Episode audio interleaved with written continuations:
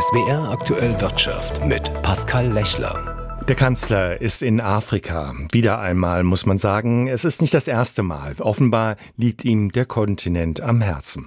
Oder die deutsche Wirtschaft liegt ihm am Herzen, denn es geht natürlich um Geschäfte.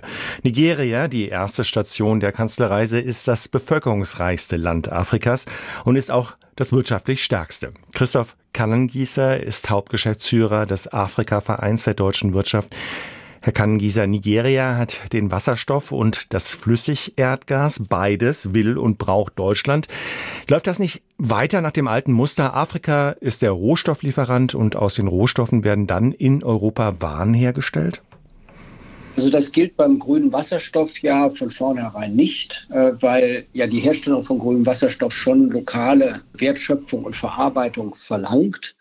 Bei Gas mag das so sein und ich denke, Rohstofflieferant zu sein wird auch in Zukunft ein Teil dessen sein, was Afrikas Rolle in der Weltwirtschaft ist. Aber dabei darf es eben nicht bleiben, sondern diese Rolle als Rohstofflieferant muss flankiert werden. Und das verlangen ja auch die afrikanischen Entscheider von uns, muss flankiert werden durch den Aufbau lokaler Produktionskapazitäten, durch den Aufbau lokaler Wertschöpfung. Und natürlich müssen auch die lokalen Energiequellen beispielsweise auch der grüne Wasserstoff, auch für die lokale Versorgung äh, mit Strom mitgenutzt werden. Ich glaube nicht, dass es eine gute Idee wäre, sämtlichen grünen Wasserstoff, den man auf dem afrikanischen Kontinent produzieren kann, über Pipelines oder Schiffe in den Norden zu transportieren, sondern selbstverständlich kann man mit diesem grünen Wasserstoff auch in Afrika ökologisch nachhaltige und klimaneutrale Produkte herstellen und industrielle Prozesse mit Energie versorgen. Sie haben es gesagt, Wertschöpfung vor Ort äh, schaffen.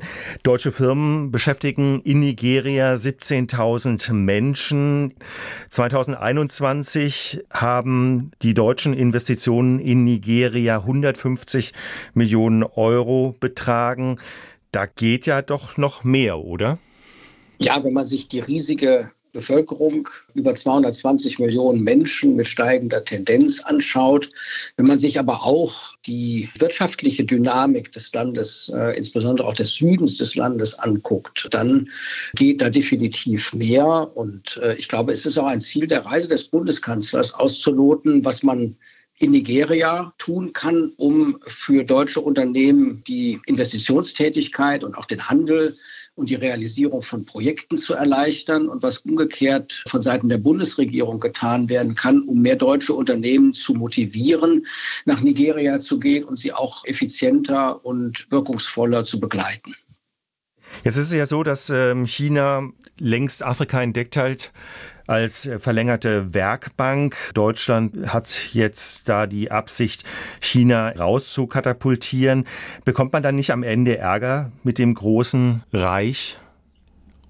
Also zunächst mal möchte ich schon ein bisschen widersprechen. Also das mit der verlängerten Werkbank ist ja nicht der Schwerpunkt dessen, was die äh, Chinesen auf dem afrikanischen Kontinent tun, sondern es geht nach wie vor sehr stark um die Ausbeutung der Rohstoffvorkommen in Afrika mit dem Ziel, diese nach China zu verschiffen und dort weiter zu verarbeiten und dann auf den Weltmarkt zu werfen oder auch äh, die Realisierung von Infrastrukturprojekten, bei denen bekannt ist, dass diese ja häufig einhergeht mit einer massiven Nutzung chinesischer Arbeitskräfte vor Ort. Ich glaube, also unter einer verlängerten Werkbank stelle ich mir persönlich was anderes vor. Das andere ist, dass die Chinesen in vielen Bereichen natürlich auch scharfe Wettbewerber sind und dass die Chinesen wesentlich strategischer und auch natürlich mit viel größerer Intensität und mit viel mehr Ressourceneinsatz diese afrikanischen Märkte bearbeiten.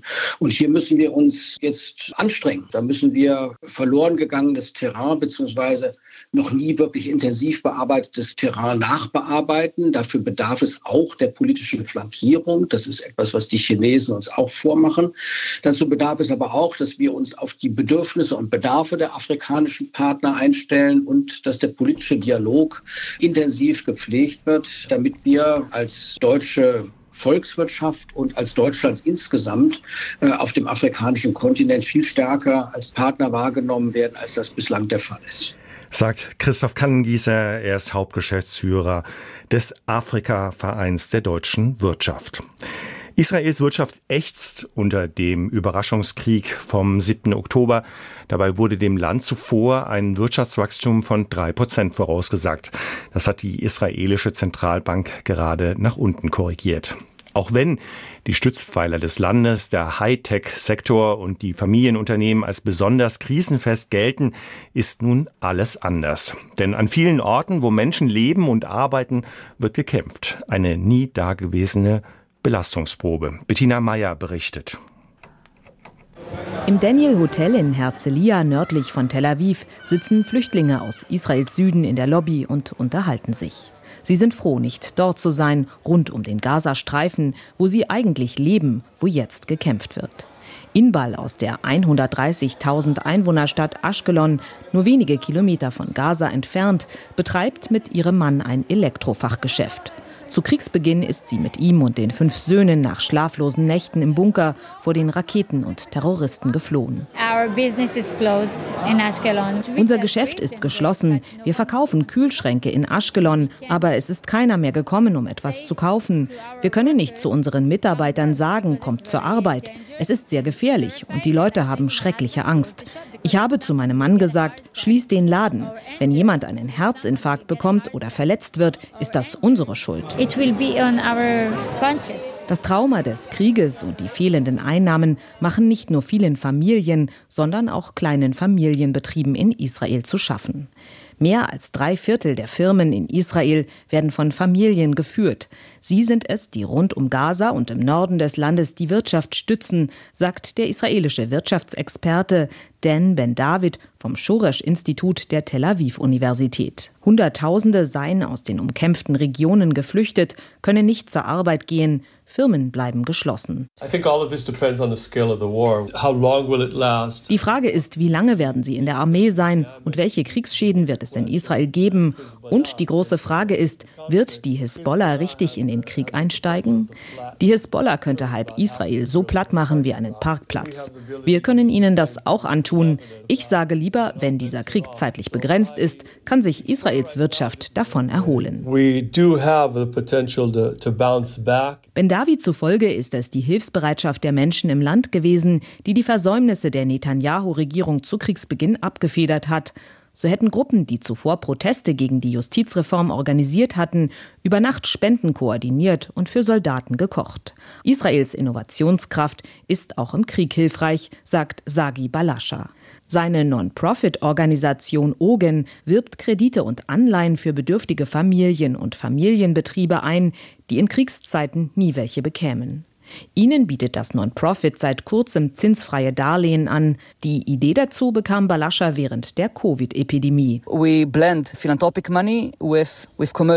Wir mischen Spenden mit kommerziellem Geld. Wir nehmen Kredite von Banken und Versicherungen auf, geben Anleihen aus. Der Grund, warum uns jemand im Krieg Geld gibt, ist, wird ein Kredit nicht zurückgezahlt, zahlen wir der Bank das Geld aus Spenden zurück. Wenn die Kredite zurückgezahlt werden, können wir das Geld recyceln, wiederverwenden und noch mehr Menschen helfen. Mehr als 4000 Anfragen für die zinsfreien Darlehen mit einer Laufzeit von fünf Jahren hat Ogen in den ersten 72 Stunden bekommen. In nur einer Woche hat die Organisation Spenden eingeworben, durch die 1000 zinsfreie Kredite für vom Krieg betroffene Familien und 100 Kredite für Familienbetriebe abgesichert werden. Es sollen aber noch mehr werden, sagt Balascha. Er fügt hinzu, seine Organisation richte sich auf einen langen Krieg ein. Die Inflation lag im Oktober bei 3,8 Prozent. Das geht aus ersten Schätzungen des Statistischen Bundesamtes hervor. Im September lag sie noch bei 4,5 Prozent, davor bei gut 6 Prozent. Roman Warschauer, woran liegt es, dass die Inflationsrate im Oktober so deutlich runtergegangen ist?